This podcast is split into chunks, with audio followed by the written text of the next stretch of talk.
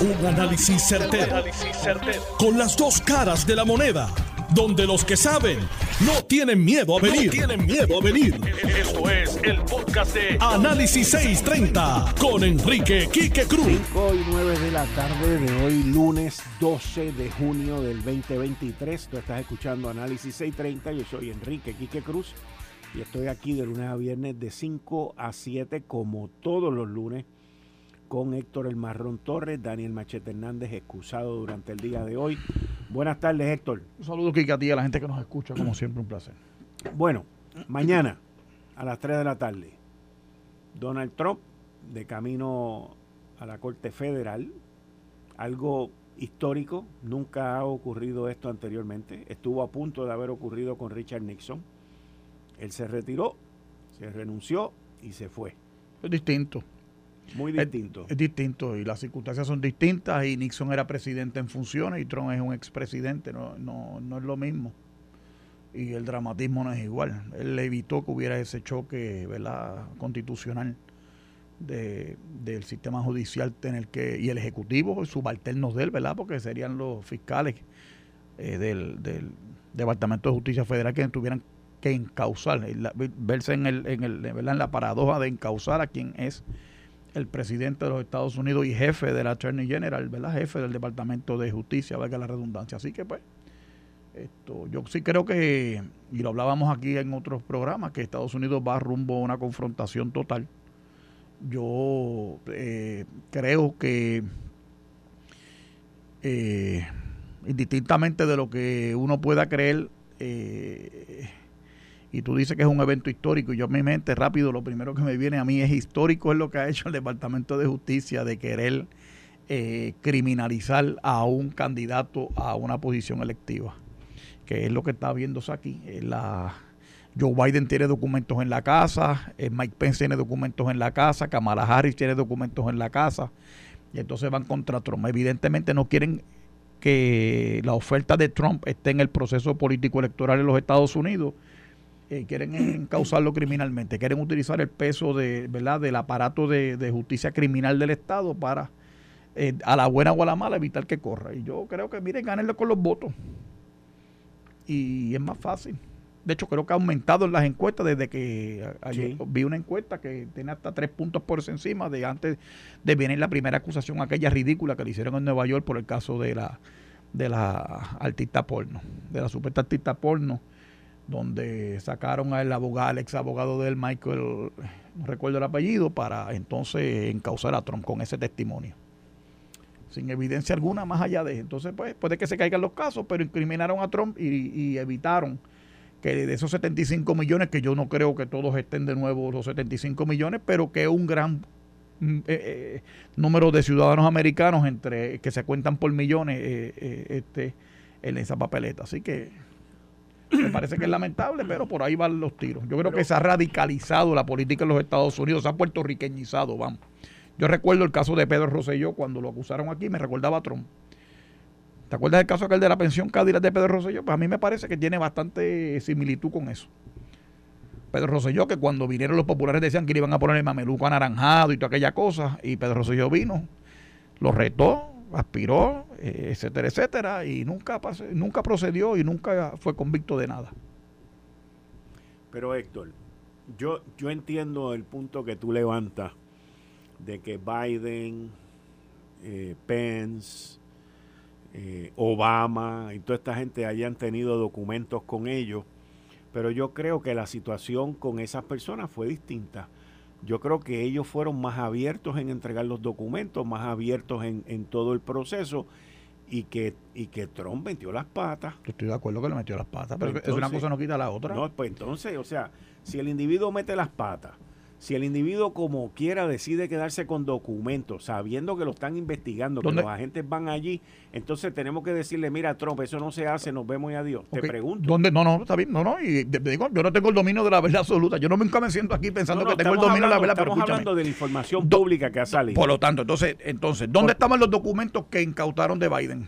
En su casa personal en, Delaware. No estaban en la Casa Blanca, no estaban, estaban en su residencia es, Que yo creo que el issue, yo creo, obviamente estamos hablando, como tú muy bien acabas de aclarar ahora, Estamos hablando a base de la información que tenemos. Pero en ningún momento ha salido información que Biden no quiso entregar documentos, que Biden dijo, aquí tienes todos los documentos y se quedó con documentos. Y obviamente tampoco nadie, ni Mike Pence tampoco. Yo creo que, oye, de igual manera te digo, yo creo que ellos vieron el revolú que se formó con Trump y dijeron, aquí está todo, se lo pueden llevar todo y vayan para allá. O sea, porque aprendieron de la brutalidad del otro, porque de verdad que el otro ha sido bruto en lo que ha hecho y ha manejado la situación bien idiotamente. Inclusive hay hasta un video que ha salido en los medios, un video, no, perdón, un sonido que ha salido en los medios, donde el mismo Trump está diciendo, cuando yo era presidente yo lo pude declasificar. Y ahora por no haber hecho eso, miren el lío que me he metido. Eso es, eso es cierto.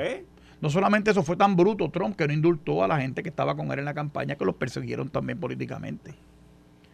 O sea, estoy de acuerdo con todo eso. Pero el hecho es que, ¿por qué a unos sí y a otros no? Eso se llama persecución selectiva. Contra una persona, te voy a explicar dónde es que, porque esto es cosa hay que ponerle en contexto. A diferencia de toda esa gente, el único presidente que sale de la presidencia y aspira a ser candidato y ser presidente es Trump. Por eso Trump no tiene en la mente la biblioteca presidencial, que al final del día es donde eh, se coordina con los archivos nacionales y se hacen unos museos allí que administran los archivos nacionales por ley, por la ley del, por esa ley, que existe desde el presidente Roosevelt, que es cuando empezaron a crearse estas bibliotecas presidenciales. Ese es el drama. Como Trump quiere volver a correr, Trump no está pensando en la memorabilia, ni en las fotos de él como presidente, nada de eso. Está pensando en desquitarse. Y ahí es que está el error de Trump, porque Trump va al desquite. Trump no quiere ser presidente por tratar de, promover la causa conservadora, los principios republicanos. quiere ser presidente para quitarse el marasmo de lo que pasó la otra vez. Y lo que pasó la otra vez fue culpa de él, porque él corrió solo, él no tuvo una primaria interna, pero él no preparó un equipo electoral eficiente. Se rodeó de un montón de torpes y de idiotas como la hijita de él, como la Kellyanne Conway, un montón de estúpidos que el marido pelaba a Trump casi todos los días en las redes y en, cualquier idiota que le pusiera un micrófono y una cámara. Y esa es la historia de Trump. Trump para mí políticamente no es viable. Ahora, sin embargo, una cosa no quita la otra. Y a mí me parece que es un acto de, de persecución selectiva, sin duda alguna que cada vez molesta más a un gran número de gente y es lo que está trayendo esta polarización que se está viviendo en los Estados Unidos entre grupos conservadores y liberales. Cada vez la izquierda es más izquierda y la derecha es más derecha. Y no se está buscando el punto medio, ¿verdad? Donde uno pueda conciliar versiones para tratar de adelantar causas eh, en común para todos, que todo el mundo gane algo, pero en donde podamos tener algún tipo de consenso, pues poderlo ejecutar y, y, echarlo para adelante. ¿Va encaminado esto a una guerra civil? La palabra guerra civil es una guerra, es una palabra, ¿verdad? Mayúscula. Es, bien eh, dura y eh, es bien fuerte, pero te voy a decir, yo estoy leyéndome un libro de una señora muy reconocida en los Estados Unidos que ha trabajado para el FBI, para la CIA y para todas estas dependencias de seguridad nacional, en donde ella ha identificado una serie de puntos, o sea, son unos símbolos, unos signos, no son símbolos, son unos signos donde estos países van camino a una guerra civil. Y, e, y en esa lista y en esos signos que ella ha identificado en la sociedad norteamericana, Estados Unidos está encaminado a eso. No dice que es ahora, no dice que es el año que viene, pero el catalizador o el agente catalítico de todo esto se llama Donald Trump. Sí, eso puede ser. Ahora yo no sé, yo no sé cuánto pueda durar porque puede haber una insurrección pero ya la hubo, ya la hubo, ya, ya ocurrió el 6 de enero, con la que se levantaron allí, con la sofisticación que hay tecnológica. No creo que pueda haber margen para una guerra civil fundada en que, eh, eh, porque yo creo que el sistema te provee para tú poder adelantar tus causas democráticamente también, o sea, no, no, no, no, pero sí ciertamente hay unos sectores radicales, tanto de derecha como de izquierda, que pueden llevar a cabo algún tipo de insurrección donde hayan agresión y muerte. Ya pasó en el Capitolio el 6 de enero, ya ha pasado en otras instancias que yo creo que sí podría, eso podría, la teoría, la respuesta a una pregunta eh, especulativa es que sí, es posible. ¿Cuán probable sea? Habrá que ver, habrá que ver lo que pasa. Yo sé que Estados Unidos se ha creado toda esta novela. Mira, mira ahora mismo, mira los videos que tenemos aquí. Que si Trump está llegando, ahí viene Trump, por ahí está llegando, échale los brazos, gente. Hay un montón de gente ya parqueada allí en frente al tribunal en Miami, esperando que él llegue por allí. Eso se ha puertorriqueñizado Yo recuerdo cuando estábamos con yo, acompañé a Pedro Rosselló allí, al Centro Judicial de la Torre, yo lo acompañé. Pues yo creía que eso era un acto de persecución eh, política selectiva de los populares y del Blue Ribbon Committee, de todo aquel gestapo que levantaron los populares aquí, la administración popular, la que entonces los populares, mucha gente, ¿verdad? El gobierno, los líderes del gobierno popular. Y yo lo acompañé. Y hicimos más o menos un movimiento así. Yo veo que lo están haciendo allá ahora también se baja del avión, mira, se va, se monta en su guagua, entonces le meten este, CNN tiene una cobertura especial que tú llegas a ver aquello, un montón de analistas un montón de, de, de, de gente, trajeron hasta los de Nixon, para decir que todo lo que le quedan son cuatro días en la libre comunidad, o sea, para tratar de, echarle llama al fuego y tratar de, ¿verdad? de, ganarle en Río Revuelto, ¿verdad? Como buen pescador, tratar de, de, de, canciarse unos pescaditos de más. Que aproveche. No digo yo que tú dices que el que se crea que la luna es de queso, pues mire, que la aproveche. Yo lo, lo único que te puedo comentar al respecto es que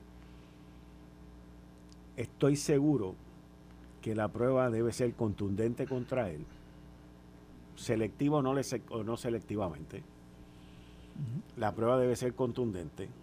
La grabación que yo te mencioné es la misma que tú sabes de la que estamos hablando de seguro que tienen testigos en contra de él. Uno de los abogados que estuvo con él ya hizo un acuerdo.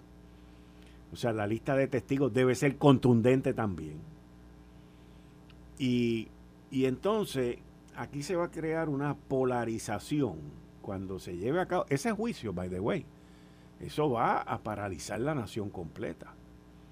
Ahora, yo estaba leyendo un artículo de que salió en esta en este fin de semana donde un individuo hace un análisis de todas estas situaciones que Trump ha vivido a través de su vida y de todas él ha salido siempre.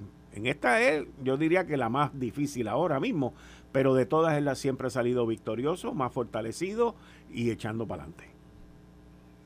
Ahora, la semana pasada, creo que fue el viernes, entre viernes y sábado salió que los dos principales abogados, él los había despedido vendrá mañana con abogados nuevos, cuál va a ser el show, porque aquello va a ser un espectáculo, ya se ve, está manejando la misma situación igual que lo hizo con Nueva York. O sea... Yo creo que él sabe que lo que yo te estoy diciendo es verdad y él va a tratar de buscar la manera de retrasar todo eso para que llegue más cerca del proceso político electoral primarista y él tratar de con eso vacunarse en salud porque es candidato. Yo lo que creo es que por ahí debe ir la cosa.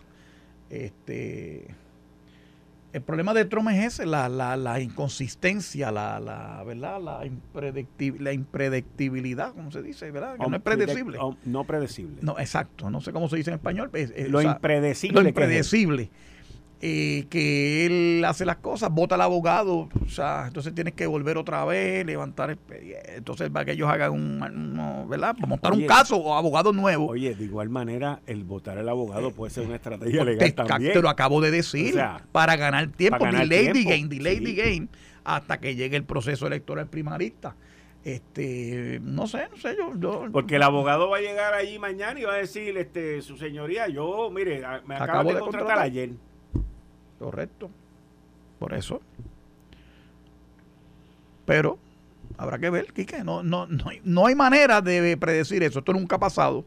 Nunca ha pasado que acusan a un presidente y nunca ha pasado que un aparato de justicia criminal se mueva tan político partidistamente como ha pasado ahora bajo este Attorney General que fue una vez nominado a la Corte Suprema de los Estados Unidos. O sea que Mitch McConnell no se equivocaba cuando decía que era un activista eh, de izquierda. Así que habrá que ver cómo madura todo eso. Un activista de izquierda. Sí, Mary Garland era un activista. No, yo sé, pero lo que pasa es que un activista, o sea, el, echarle la culpa al secretario de Justicia eh, cuando ha habido una serie de agentes, porque esto es la otra parte. O sea, uno de los individuos que más ha atacado el FBI ha sido Donald Trump desde la vez aquella que votó al director del FBI porque él quería que el director le dijera a él en una cena, yo soy tuyo, papitrón, yo hago lo que tú me digas, papitrón. Y el tipo le dijo que no, se lo limpió. ¿Cuál fue el error? Dejarlo porque era de Obama. Ese fue el error. De, oye, es que el error es el mismo. Usted tiene que ir con la agenda con la que usted llegó. Usted no puede ir a complacerle. No voy a dejar a este jefe de la agencia para darle, darle un goodie a la prensa para que me dé quieto. Era, ahí estuvo el error. Cuando si yo soy gobernador de este país, si yo fuera gobernador, porque te dije que vamos, a analizar poniéndonos de ejemplo nosotros. Sí, sí, sí, Yo limpio a todo el mundo. Yo nombro al jefe de agencia que me respondan a mí. Punto y se acabó. Y si es bueno, lo fuimos nosotros. Y si fue malo, nosotros tenemos que asumir la responsabilidad también. Bueno, lo que pasa es Entonces que, él dejó el tipo. es que en el gobierno de los Estados Unidos, el del FBI está en un mandato de 10 años y se queda ahí, pero siempre está a la disposición del presidente, el presidente lo puede votar. Por lo tanto, entonces, entonces yo soy presidente, pues yo lo voto, está bien. ¿Sabes qué te agradezco tu servicio? No, eso no tiene que ser personal. Yo no estoy diciendo que ha sido un mal director del FBI, no necesariamente pero con todas las controversias que se dieron cuando Obama y Hillary estuvieron ahí. Oye, a quien Trump sustituyó del Partido Demócrata no era monja de la caridad. Con Trump y Hillary Clinton y todo el historial de Hillary Clinton y de Bill Clinton. ¿Te acuerdas de Vincent Foster que se metió un tiro allí frente a Ariel Lafayette, en el Parque Lafayette, allí frente a la Casa Blanca? Bill Clinton tiene el Whitewater Case. Hay un montón de casos de, de los Clinton. ¿Que Trump es una monja de caridad? Claro que no lo es. Pero los Clinton lo son. Obama lo fue. Lo es Joe Biden, quien están acusando de haber recibido 5 millones de dólares y esa investigación, mira, se fue por el tilde porque iban a acusar a Trump. Entonces, fíjate cuál es el dominio de la información, de, como de las comunicaciones. ¿Cuál es? Trump. Trump, desde el jueves, que lo van a acusar. Que está a punto, el, viernes que está a punto de salir la acusación, el sábado que está llegando la acusación. El domingo que lo acusan. Entonces el lunes es que estamos en la víspera de acusación y tenemos que interrumpir toda la programación porque es la primera vez el dato histórico de que un presidente es acusado. Entonces, como tú dices, después viene el juicio y eso va a ser una novela de Estados Unidos. Sí. De, Days of Our Life y todas estas novelas largas de mira, no van a hablar ni de la guerra de Ucrania. Nada, se acabó todo. va a ser un monotemático. El tema va a ser monotemático. Trump, Trump, Trump, Trump. Eso es lo que está pasando, fundamentalmente. Que Trump fue un presidente sin poder casi el jefe del Departamento de Estado en contra. El de justicia en contra. Hoy estaba Bill Barr hablando mal de él, el que, el que nombró. defendió. El director del FBI, el director del FBI, el que sustituyó a, a Comey, en contra. Christopher Warren, en contra. Bueno, pero él fue el que lo nombró. Es que te estoy diciendo, eh, oye, John Bolton en contra. Lo nombró también. El de, oye, Trump tuvo dos secretarios leales. El de comercio, eh, Wilbur Ross, y el del secretario del Tesoro, que es Steven Munchin, creo que se llama, o algo así, el apellido no recuerdo bien. Esos fueron los únicos dos leales a, a Trump. Todos los demás lo traicionaron de una manera u otra. Porque Trump no viene del mundo de la política, no cultivó las lealtades políticas que se dan en estos think tanks en Estados Unidos, en estos grupos de presión. el secretario de Estado también. Oye, pues seguro, chico. Este Rex Tillerson, aquel el de no, no, no, en, el que, tuvo que votarlo. Tillerson yo sé, Tillerson yo sé, pues, pero yo te digo después. Mike Pompeo, eh, pues, el otro día lo cogió de barrio el piso con él también, porque ahora quiere ser presidente. Bueno, pero es que ahora todo el mundo está barriendo el piso con él porque todos quieren ser presidente, ah, seguro. pues no, no, pero ahora, por eso, pero lo que te quiero decir a ti, que, que nunca han estado, el gobierno permanente de los Estados Unidos, lo que llaman algunos el Deep State o todas estas teorías de los conspiranoicos, estado en contra de Trump siempre. Hay presidentes que mandan y otros que los mandan. Y a Trump nunca lo dejaron mandar y él no se dejó mandar. Y ahí se fue el tranque que se dio en toda esa administración errática. Bueno, pues donde hubo un desempleo bajísimo histórico, donde hubo un crecimiento económico sostenido, que es lo que debe importar. Donde las condiciones de salud de los servicios de salud nos afectaron para la generalidad del pueblo americano. Donde, pero esa parte queda soslayada. Todo es el culto a la personalidad y lo bueno que fue Trump y lo, malo que puede ser Trump. Eso es todo. Es la personalidad de Trump. Acaparó completo y, y, y, soslayó a nada los resultados de su gestión en la presidencia. Vamos a volver con este y otros temas más. Ya quedan horas, horas para que el representante Orlando Aponte renuncie o diga qué es lo que va a hacer. De lo contrario, comenzará un proceso de residenciamiento en su contra mañana mismo. Eh, estás escuchando el podcast de Noti1. Análisis 630 con Enrique Quique Cruz. 5 y 32 de la tarde de hoy, lunes 12 de junio del 2023. Tú estás escuchando Análisis 630. Yo soy Enrique Quique Cruz y estoy aquí de lunes a viernes de 5 a 7 y como todos los lunes y los jueves con Héctor El Marrón Torres, Daniel Machete Hernández está excusado durante el día de hoy. En la primera media hora estábamos hablando sobre todo este dominio de los medios y colectivos que hay en la nación norteamericana sobre la presencia mañana, la citación mañana de Donald Trump. Son básicamente cincuenta y pico de cargos, pero en sí son siete. Lo que pasa es que están hechos en múltiples ocasiones. Si se cae uno, lo más probable es que se caigan diez o quince y así por el estilo. Pero lo más fuerte en todo esto es obstrucción a la justicia. Lo, que tiene que ver con el Espionage Act, con el acta de, espionaje, no tiene que ver con que él haya estado eh, involucrado en acciones de espía. Con lo que tiene que ver es con los documentos que él tiene, que la protección de esos documentos está bajo el acta de, espionaje, bajo ese estatuto federal. Pero principalmente el, el peso grande aquí donde está, e, es en la situación de la obstrucción a la justicia, porque se entiende, por lo que se ha visto y se ha leído, que hay un abogado que estuvo con él, que tienen conocimiento, y hay gente que ha dicho que él movió caja, mandó a limpiar, mandó a hacer esto, mandó a entregar unos documentos y se quedó con otros. Y cuando el FBI volvió la segunda vez, se llevaron más de 100 documentos adicionales. Así que, una cosa espérate, eh, yo, yo, creo que vamos por el, yo creo que vamos por el mismo camino. Porque lo otro que vamos a tener que, que, que yo sé que en el juicio se verá, y aquí es donde la cosa se puede desplomar, es cuán importantes eran los documentos. Porque inclusive se hablan de unas cartas entre Donald Trump y, y el presidente de Corea del Norte. Y aunque hayan estado hablando de la estrella dorada de Bayamón, eh, pues eso es propiedad del gobierno de los Estados Unidos. Todos estos estatutos surgieron hace muchos años y es la primera vez, by the way, que vemos un revolú tan grande, que no solamente involucra a Trump, como tú has dicho, involucra al vicepresidente, al ex vicepresidente Mike Pence, involucra al ex vicepresidente Biden, a Obama y a otros que se llevaron estos documentos para sus casas o sus oficinas. Pero va a tener que llegar un momento a menos que levanten el mismo, el mismo, la misma acta que se levantó parecida. Lo único que con lo de Wanda Vázquez tiene que ver con el gobierno de Inglaterra, con el Reino Unido, pero que levanten el, acta este de, la cuestión de, de la seguridad nacional y la protección de esos documentos. O sea, que ahí pues no se van a discutir de lleno los documentos y la importancia de los documentos. Pero lo que sí es que la nación, no importa, by the way, no importa cuál sea el resultado final de esto, si culpable o inocente, la nación va a quedar inclusive más dividida todavía. Porque los dos bandos, uno de los dos bandos va a quedar insatisfecho. Va a quedar insatisfecho. La gente puede quedar, los demócratas de izquierda pueden quedar desencantados con, con Biden. Pueden quedar desencantados con Biden.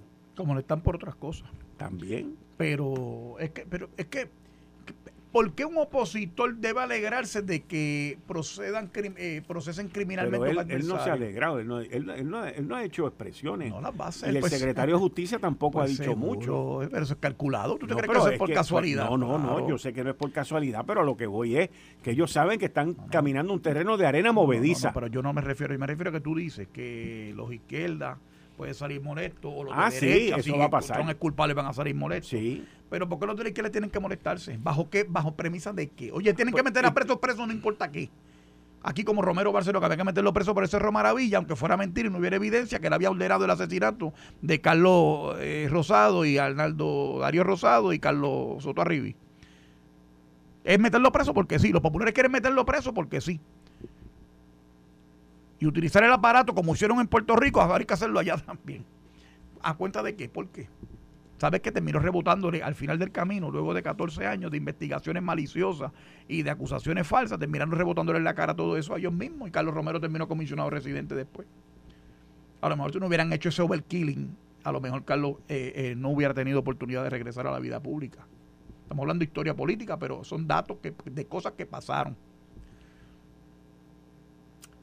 Voy a cambiar el tema. El alcalde, voy a dejar Orlando Aponte para más adelante, porque este, esto, son cosas que, que levantan a uno así como wow. El alcalde de Vega Baja, Marcos Cruz Molina, anunció que la nueva jornada de trabajo, que no afectará los servicios iniciales, esenciales, perdón, iniciará en julio. ¿Y cuál fue el anuncio? Un plan piloto para que la jornada laboral sea de cuatro días. O sea, que los empleados de Vega Baja, del municipio de Vega Baja, que no están en el área de seguridad, ni de salud, ni de manejo de emergencia, van a tener jornadas de trabajo de cuatro días. El, el artículo no menciona nada si se le van a pagar por cinco, pero yo me imagino que le irán a pagar por cinco. Pero es por los días aquí, que es por las horas. 40 horas semanales de, jornada, laboral. En coordinación con los directores y de manera coordinada, equitativa y eficiente y uniforme, todo trabajador de carrera, todo empleado transitorio trabajará 32 horas a la semana. No, no, pues eso debe estar mal. Espérate, déjame terminar. Todavía falta, papi. Todavía falta. 32 horas a la semana. De igual manera anunció que a partir del primero de julio, de julio, los servidores públicos municipales recibirían el aumento salarial de 9.50 a la hora. ¿Ok? Pero escucha esto, escucha esto. esto es tener una visión universal, porque mira lo que dice con esta iniciativa, y cito, el municipio de Vega Baja se une de esta forma a países como Australia, Escocia, Finlandia, Francia, Alemania, Suiza, España y varias jurisdicciones de Estados Unidos al proveer, al proveer espacio a los trabajadores para el balance entre trabajo y familia, mejoramiento profesional y bienestar sin sacrificar los servicios esenciales. By the way, esto es un disparate lo que dice aquí, porque Australia completo no está a cuatro horas, Escocia, ni Finlandia, ni Estados Unidos, ni España, ni Suiza. O sea, son unos sectores específicos que no son gubernamentales tampoco. Y esto de jurisdicciones de Estados Unidos tampoco. Durante los pasados 11 años hemos sostenido que toda la economía realizada por eficiencia administrativa, no sé cómo él llama esto eficiencia administrativa, es para que tú veas el, el, el lo que una persona piensa que es eficiencia administrativa y justicia salarial, fortaleciendo los servicios. La transformación administrativa municipal vegabajeña, vegabajeña apunta a mantener la estabilidad y prudencia presupuestaria, no sé cómo, que nos ha caracterizado durante los últimos 12, 11 años. El Ejecutivo Municipal dijo que están reorganizando y modernizando las operaciones administrativas, actualización tecnológica para lograr mayor eficiencia. O sea, ¿cómo este señor va a hacer esto, puede convertirse en presidente de los Estados Unidos con, esas iniciativas mundialistas. Mira, yo, yo, yo, no tengo problema en, principio con la cuestión de, la, de, la, de que la gente trabaje más horas y tengan un día en el mes. Bueno, tú estás hablando de trabajar cuatro días, diez horas. Por exactamente. Eso es lo que tú estás hablando. En principio, con eso yo no tengo problema. yo tampoco. Pero 32 horas no pueden ser. Pero él está diciendo 32 horas y, va a cobrar por 40. Y 160 al mes. Eh, eh, eso, ese es el cuadre. ¿Cómo tú vas a distribuir y vas a acomodar esos, a esos empleados para que no se afecten los servicios? Y hay un municipio abierto porque tienen que hacer alguna gestión, hacer un pago de algo, algún trámite que tengan que hacer los residentes de ese municipio. No se puede afectar porque el viernes el municipio tiene que estar abierto. O el lunes, el, dependiendo del día, ¿verdad? Todo el mundo va a querer estar los viernes o lunes, eh, coger el día, ¿verdad? De, de, de, donde no van a ir a trabajar. Así que pero me parece de entrada que está mal. O sea, yo, yo, de hecho, hay empresarios que algunos relacionados contigo, que sé que están relacionados contigo, como Carlos Erlín, que ha propuesto una semana laboral de tres horas, de tres días, perdóname, a la semana. Eso están mirando por los días, no están mirando por las horas. Bueno, si va a trabajar eh, 12 horas diarias, de sol a sol, eh, ¿verdad? Y, o, sale con, o, sale a las 6 de la mañana y va a llegar a las 10 de la noche, pues también cada particularidad tiene su idiosincrasia, cada jurisdicción tiene su idiosincrasia, si encuentra gente que lo haga y que esté dispuesto a hacerlo y si el mundo va a cambiar allá. Ya mira cómo el trabajo remoto está afectando el mercado de real estate, de las oficinas de alquiler y ese tipo de cosas en Estados Unidos y en otros países ¿verdad? Eh, eh, de economía de primer mundo. O sea, es el mundo que vivimos. O sea, yo en principio no tengo idea, pero eso, esas cosas son las cosas que han llevado a los municipios a estar quebrados. Eso tú lo ves con el español de lágrimas, que los municipios son importantes, que son los más necesarios del mundo. Eh, oye, tipos como estos son los que, los que han quebrado este país. Pero mira, eso no termina ahí. Eso no termina ahí. El alcalde de Peñuela, ¿ok? Lleva haciendo eso hace un año. Mira esto. los empleados municipales de Peñuela se encuentran próximos a cumplir un año con una jornada laboral que consta de cuatro días de trabajo sin reducir su pago mensual de cinco días. El plan implementado por el alcalde Gregory González Suchet tiene múltiples beneficios para los empleados, así como para las arcas municipales. El Ejecutivo Municipal aseguró que los servicios municipales continúan inalterados conforme a los cinco días de trabajo. Él, dijo lo siguiente, a casi un año de implementar esta medida de modificación de la jornada laboral, los resultados son evidentes. Hoy por hoy, nuestros empleados valoran la iniciativa y reconocen los beneficios que ofrece la misma. Hubo una reducción de ausencias por concepto de licencias por enfermedad, así como un ambiente laboral más relajado y ameno.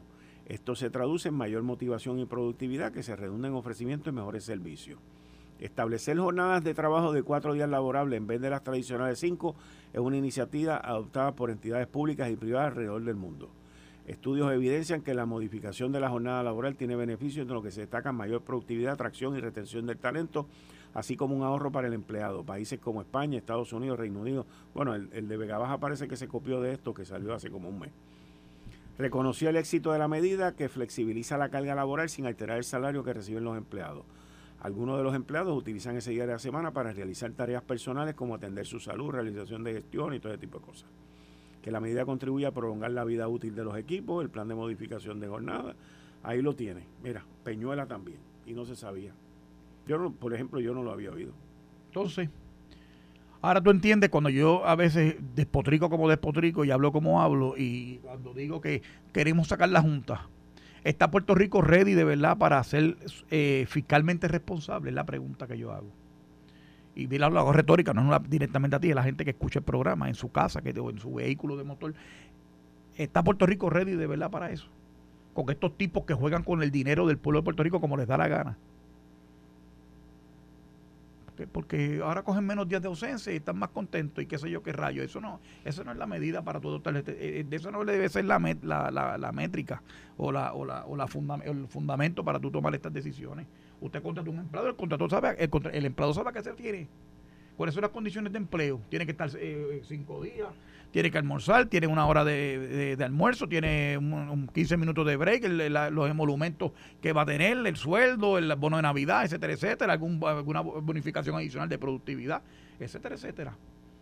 Pues entonces vienen, legislan eh, hacen estas cosas por ordenanzas municipales por allá en municipios que son eh, increíblemente grandes de desarrollo económico, de mucha inversión privada, como, como es el Peñuela y cuál y Vega Baja. Peñuela primero y Vega Baja que lo anunció Por eso, Vega Baja, el pueblo de mi amigo Ramón Rosario. Mira cómo están. Pero es... Es un disparate, que todo eso es un disparate. Yo me pregunto, y, es lo mismo que tú acabas de mencionar ahora, me preguntaba yo ahorita, ¿qué, qué irá a decir la Junta de Supervisión Fiscal? 60 municipios, tenemos 78 municipios, en 100 por 35. ¿Verdad? De esos municipios, ¿cuántos están saludables fiscalmente? Son menos de 10, Quique. Son menos de 10. Entonces no es que yo la tenga, como decía Daniel el otro día, con la gente de las Marías que quieren hacer un centro de trauma por allá para servirle a, a, a, 50 mil personas. No se trata de eso, se trata de ser práctico y realista y tener consideración con la gente que se doble el lomo, de los poquitos que quedan, que trabajan en Puerto Rico y con el dinero que aportan al erario fiscal llamado contribuciones poéticamente, que son impuestos, para mantener el, funcionamiento del gobierno y atender las necesidades de la gente. Eso no existe.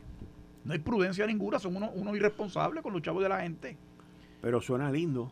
Pero precioso y politiquero. Imagínate, ¿tú, crees que eso es casualidad, que es el año fiscal de, antes de las elecciones? Por ahí es que voy. Esa era mi próxima eh, pregunta. ¿Tú no oh. crees que esto va a ser la pues, punta, una de las puntas de lanza del Partido Popular Democrático? Puede ser. De camino a las elecciones del 2024. Puede ser. Puede ser, puede ser. Oye, se van a tener que registrar de un clavo, no tienen candidato. Se van a registrar de un clavo caliente. Porque salir allá afuera a decir que con el Partido Popular aquí todo el mundo va a tener cuatro días de trabajo. ¿Está bien o está mal? Pagando por 40. Por eso, no, no, bueno, por eso. Pero yo hay que ver, hay que ver, yo no sé, digo, yo, a ver, fíjate, eso sería muy interesante, si eso es, si eso es legal o no. Bueno, o sea, le está aumentando el sueldo para unas cosas le, están aumentando el sueldo. aumentando el sueldo por, cabeza. Por hora Sí, señor. Sí, se lo estás aumentando. Eso es lo que estás haciendo. Sí, se lo estás aumentando. Y yo y eso yo creo que tiene la facultad para hacerlo. Pues. Pero no sé, entonces no pueden venir a cantarse y a llorarse aquí. Que a mí lo que me molesta es la hipocresía y la mentira. Que se cantan y se lloran y yo soy lo que quiero. O te peino o te haces rolo. Así de sencillo. O tienes chavo o estás quebrado. Ven acá, cambiando el tema, pero quedándonos con un municipio. Te voy a hacer una pregunta, porque tú eres, analizas, miras y Carlitos López en Dorado.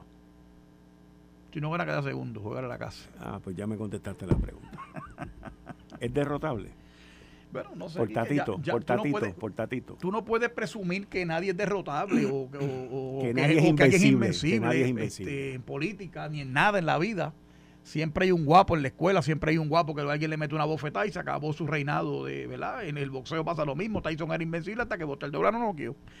Este, yo sé que hay una expectativa de que porque Tatito Hernández lo va a retar, que yo no le veo la genialidad a Tatito Hernández. Tatito Hernández para mí siempre ha sido un político del montón, no tiene nada en la bola distinto. Es más, tiene la suerte de que está bregando con una legislación, una legislación, un caucus flojo que no le señala las cosas malas que ha hecho toda la vida, particularmente cuando trató con Pereyó y con Aníbal, con Alejandro de meternos el IVA aquel de 18%, ¿te acuerdas? Y el montón de disparates que cometió el IVA cuando, cuando era presidente de la Comisión de Hacienda este, y ahora como presidente de la Cámara se dedica a obstaculizar la, la, administración de, de Luisi. Esto, yo no le veo la, yo no le veo lo extraordinario. Ciertamente, lo que pasa es que hay gente que alega que hay un desgaste. Particularmente porque Gualdemar, aquel el merenguero que sacaron que tuvo que hubo que votarlo de recursos naturales, de sí, deporte, por ahí le bajó los votos, eh, bajó muchos votos. y alegadamente con las urbanizaciones nuevas que se han hecho allí, el desarrollo que ha habido en Dorado, hay muchos electores nuevos, porque el PNP o que no necesariamente es de esa composición geográfica que controlaba primero Papiño López Chal y luego Carlitos López. Carlitos, oye, déjame decirte algo, Dorado nunca se ha ganado. El PNP nunca ha ganado Dorado. Entonces, pues queda, hay una expectativa de que podría ser que, que Tatito le dé un tablazo a, a, Carlitos López en primaria. Yo tengo que ver, yo lo, cuando yo lo vea, lo creo. Porque Tatito Hernández yo creo que es de los pocos tipos que preso gana. O acusado criminalmente, por lo menos. Carlito. Carlito López. Entrando ahora en la legislatura, mañana el representante Orlando Aponte tiene una reunión con Rafael Tatito Hernández y él mismo ha dicho en declaraciones escritas, él me refiero a Orlando Aponte, él mismo ha dicho que luego de esa reunión él le comunicará a sus constituyentes en Dorado, Barranquita y Villalba y todo ese distrito que él representa. Eh, mira, son las fiestas patronales de Dorado. ¿Eh? Hablando del Rey de Roma. Sí, este fin de semana. Este fin de semana, desde el jueves. Voy para allá. ahí se va a votar. Ya tengo para dónde ir el sábado, ¿viste, zombie? Ahí, se va a votar. Ahí se va a votar. Mira para allá, los andinos plena libre hoy. Chacho, ah, tienes ahí de todo. De todo. Oro Entertainment. Este. hablando del rey de Roma y su cara que asoma. Eh, Orlando Aponte ha dicho que después de esa reunión él va a dejar saber qué va a hacer. Ahora, sí, ahora. Mañana hay citado una comisión de ética. La esposa de él, alegadamente las fotos que han salido de la esposa, ha pedido testificar en esa, en esa comisión mañana. Pero eso es a las 10 de la mañana o a las 11 de la mañana si antes de la hora de, la reunión de la comisión de ética él renuncia, no hay caso. No hay caso. Hay que suspender la vida, no, es no hay nada. Es completamente académico. Así que uno debe de suponer, uno debe de suponer que Tatito va a monopolizar la opinión pública como Trump, porque él va a encargarse de ser el cheche de la película. Y cuando Yori Méndez sacó aquello Hernández y hizo las cosas que tenía que hacer, no pasaba nada de eso. Es un intento. entonces la prensa le carga las maletas. Versus Jesús Manuel, que es el presidente del, partido que le pidió la renuncia y el individuo hasta ahora no ha renunciado. Fíjate. porque no va a renunciar porque se lo pide Jesús Manuel, va a renunciar porque se lo pide Tatito. Correcto. Pues Tatito Hernández, su está con Tatito Hernández, no con sus manos. que es el que le aprueba el presupuesto, le aprueba los diferenciales, le da unos chavitos adicionales para que contrata a al otro con el presupuesto de la Cámara, etcétera. Yo conozco ese negocio, ¿sabes? Yo conozco ese idioma bien. Y sé cómo se bate ese cobre. Y en esa reunión se hablará sobre cómo va a poder Orlando Aponte trabajar ya como abogado o como consultor. O lo van a, acomodarlo en algún tercero, un cuarto. Asesoran asuntos de oculto de, de, de alguien por allí y ahí está. A lo mejor lo meten en la comisión esa de Hacienda de presupuesto que la Cámara quería hacer con unos expertos allí de, contables y No, porque él públicamente no es viable. O sea, tiene que ser eh, este, con la pantalla de otro. Ah, pero por eso con la pantalla de otro. Oye, Quique, son los genios de la inventiva. Para, si ellos fueran tan buenos resolviendo los problemas de Puerto Rico como para, para hacer eso, eso, eso, eso, esos sándwiches de papa que se inventan allí para hacer mejunjes y, crear situaciones para acomodar gente, este país estuviera mucho mejor, definitivamente. O sea que podríamos decir que 99.9% el individuo renuncia antes de la comisión y se cae todo en la Cámara. Es un escenario. Yo, diría que es un, no me atrevo a ponerle por Que lleva casi dos meses, by the way, y nunca lograron dar con lo que sacó Juliana Vargas en Lo sé todo que fueron las fotos. Bueno, está sacando fotos también de otro funcionario que tiene alegadamente tres chillas allí también en la eh, Cámara. y Tatito no hace nada y es subalterno inmediato de él. O sea, y sigue pero eso ya lo, eso ya lo. pero creo que es candidato a un puesto electivo. Va a ser. Eso es lo que he oído que va a ser. Pues, pero tengo entendido que todo ese chisme ya se todo el mundo porque no es esposa la que agredió fue la en la tierra y en el cielo no importa la chilla no, todo el mundo se quitó las órdenes todo el mundo se quitó las órdenes y, y las cuestiones se llama empaquetamiento, es como empastelamiento. Ellos hicieron todo ese mejunje porque estamos, ya está todo, oye, está todo el mundo pensando en las próximas elecciones y haciendo los cuadros. Y aquí no van a haber escándalo. Y seguro, y el sucio para debajo de la alfombra. De eso, eso lo limpiamos en enero del 2025. Ese es, ese es el cuadro político de esos bandidos allí. Y lo digo con tristeza, no lo digo con alegría.